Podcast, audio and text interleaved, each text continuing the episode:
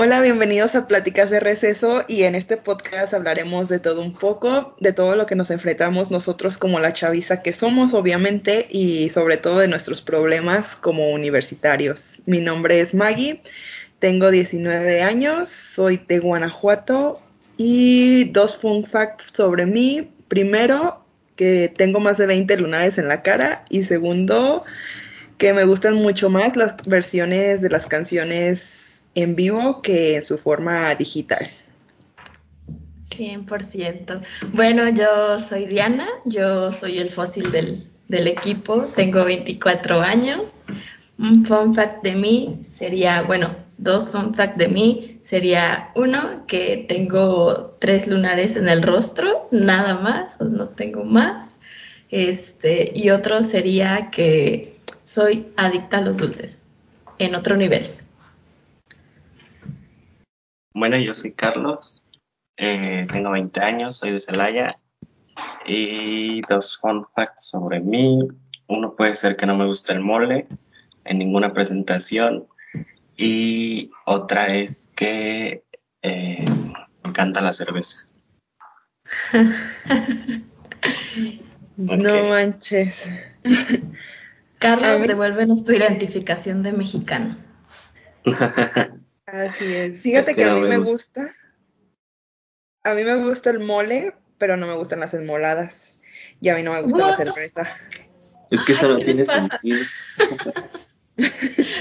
no, tiene sentido que, que, te guste el mole, pero no te gustan las enmoladas, Magnolia.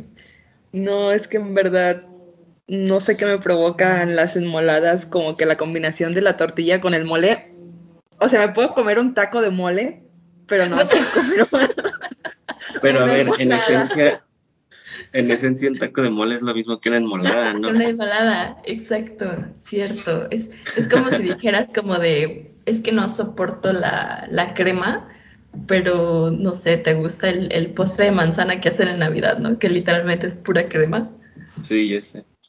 En efecto. O el yogur, que también es lo mismo. Exacto. Me gusta la cápsula, pero no el jitomate, claro que sí. No, bueno, sí, tiene más sentido. No, pero no sé, tal vez sea porque la tortilla va frita o que está empapada o mm, no sé, pero no fan de las enmoladas, no. Wow. Siento que ya las enchiladas sí te gustan? Sí, las enchiladas. Mi amor, las enchiladas. En Guanajuato hay algo que son enchiladas mineras, ¿no? Sí. Sí, pero no sé qué tan diferentes sean. Eso te iba a preguntar, o sea, es que según ah. yo es como lo mismo.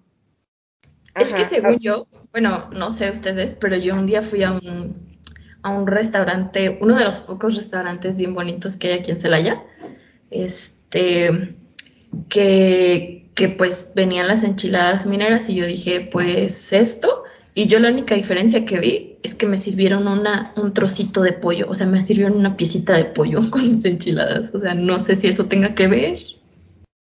Sí. ¿El pollo desmenuzado arriba o cómo? No, haz de cuenta que pues aquí las enchiladas así normales, pues son las que tienen, están rellenas de, de quesito, ¿no? Con cebolla. Y eran exactamente iguales, pero me sirvieron un, literalmente una piernita de pollo a un lado. LOL. No, exactamente, es lo que les iba a decir, porque según yo, sí es así como lo dice Diana, son, son pues normales, solo que te dan o pechuga o pollo, o sea, no sé qué tenga que ver eso con un minero o, algo así. Pero pues, cosas raras que pasan. Pues es que tampoco es como que cambie demasiada la gastronomía o la cultura de, de una ciudad en un mismo estado a otra aunque sea Guanajuato. Solo la afición por la cajeta, esa sí es otro nivel. Es que ese también es un gran mito, ¿eh? Porque no todos los de la que comemos cajeta. No. ¿No te gusta la, la, cajeta? No, sí me gusta, pero la neta. Pero no a todos. Es muy raro que yo como cajeta. O sea, casi nunca. O sea, no es como que vivas con un tarro de cajeta toda tu vida. Y, creo o el mito de que. Las que conozco es como que digas, uy, qué aficionado es a la cajeta. Ajá. O como, o como el mito de, de que la La bola de agua de Celaya tenía cajeta. Ajá. ¿Ese no te lo sabes tú, Mar? No. No, ese no lo había escuchado, compañeros. Qué raro. Ok, te lo cuento. Este, sí sabes que hay una bola del agua aquí, ¿no? En, Celaya. No. ¿No? No, a ver, contextualícenme, por favor. Oh, a ver. bueno, ya sabemos qué vamos a hacer cuando vengas. Este, pues en el centro de la ciudad hay una bola, hay una bola hidráulica, este, que es sumamente representativa de la ciudad. Entonces, normalmente cuando eres niño, cuando viene gente de, de otros lados, se les dice que, que, anteriormente esa bola estaba llena de cajeta, pues es una bola, yo creo le cabe, no sé, este, miles de, de litros de agua.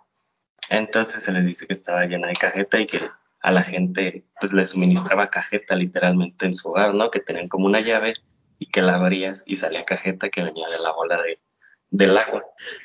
Pero pues, no manches. Y hay muchas personas que se lo creen y hay artículos en internet mencionándolo. Exacto.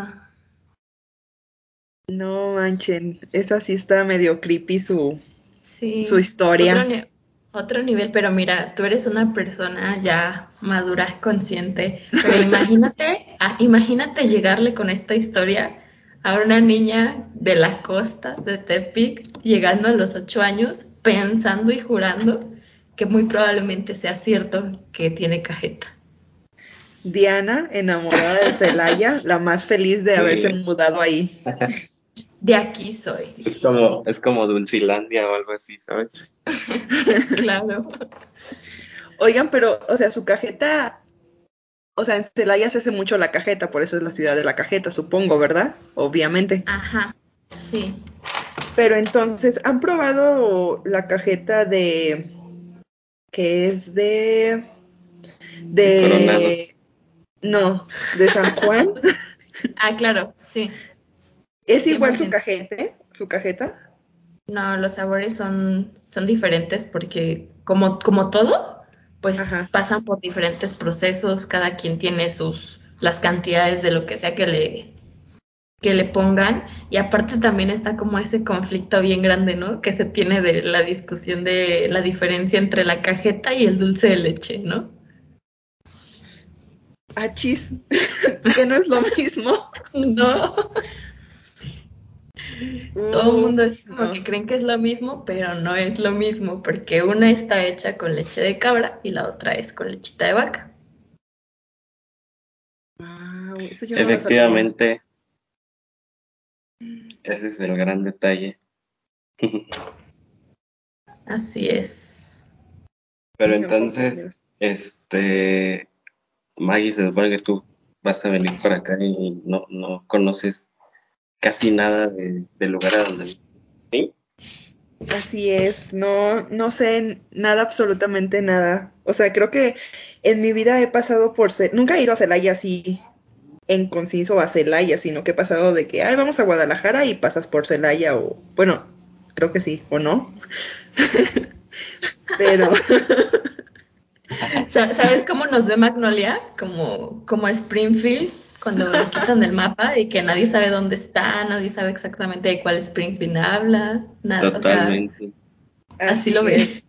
Lo que es Celaya y y Salamanca. O sea, es de que siempre que salimos es de que, ah, ya voy por Celaya, ya voy por Salamanca. O sea, son como los puntos de, ah, ya viene cerca. Sí. Pero sí. O sea, en, eh, en Guanajuato, Celaya nada más somos un punto de referencia. O sea, no es, no es que quieras ir ahí, sino que es pasas por ahí. Punto de referencia muy peligro, muy peligroso. En Guanajuato y en el, y en el país es igual. Sí.